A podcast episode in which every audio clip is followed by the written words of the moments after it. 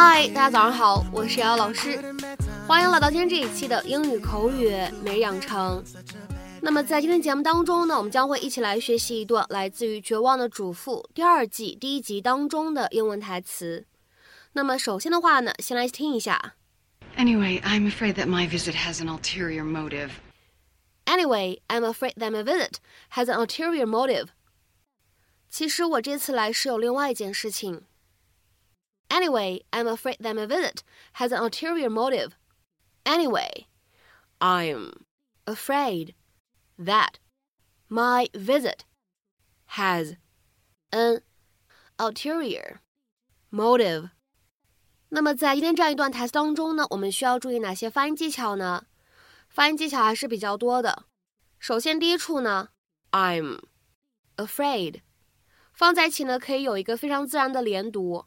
我们呢可以读成 I'm afraid, I'm afraid, I'm afraid。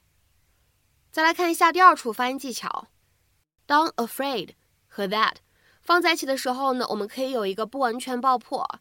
那么此时呢，我们可以读成 afraid that, afraid that, afraid that。再往后面看，当 that 和 my 放在一起的时候呢，我们可以有一个不完全爆破的处理。 可以读成 that my that my that my，然后呢，再往后面看，当 has 和 n 放在一起的时候呢，我们可以自然的连读一下，可以变成 has has has。好，再来看一下最后这处发音技巧，在美式发音当中呢，动机这个单词我们可以有一个非常典型的闪音的处理。所以呢，在美式发音当中，这个单词呢，我们可以读成 motive，motive，motive。Mrs. Applewhite, hi. I am uh, Bree Vandekamp, and this is my daughter, Danielle. Hello. Hi. Hey, I'm Matthew. This is my son. Hi. I, I would have been over sooner to introduce myself, but I'm afraid there's been a death in my family. My dad. I'm so sorry. I lost my dad, too. I know what you must be going through right now. Thank you. Anyway, I'm afraid that my visit has an ulterior motive. The organist at our church is on vacation, and Edie Britt mentioned that you used to be a concert pianist, and I would be honored to play for you. Why don't I bring some sheet music over later and we can plan some selections? Thank you. That's just a huge weight off my shoulders. Oh, these are for you. How sweet. Bree, we widows have to stick together.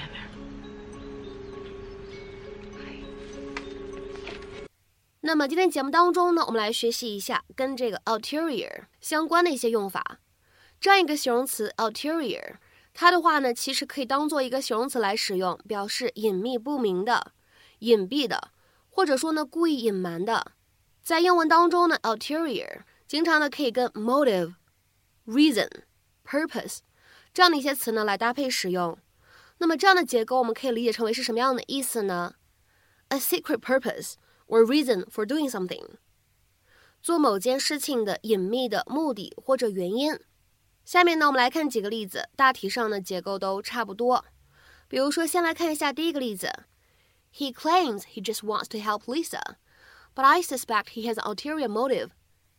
他声称他只是想要帮助 Lisa，但是我却怀疑他有另外的不为人知的目的。He claims he just wants to help Lisa, but I suspect he has an ulterior motive。下面呢，我们再来看一下第二个例子。She had no ulterior motive for helping them out. She just wanted to do it. 她帮助他们没有什么其他的目的，只是想帮忙而已。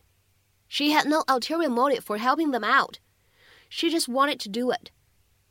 那么下面呢，我们再来看一下本期节目当中的最后这个例子。 She must have some ulterior motive for being nice to me. What does she really want?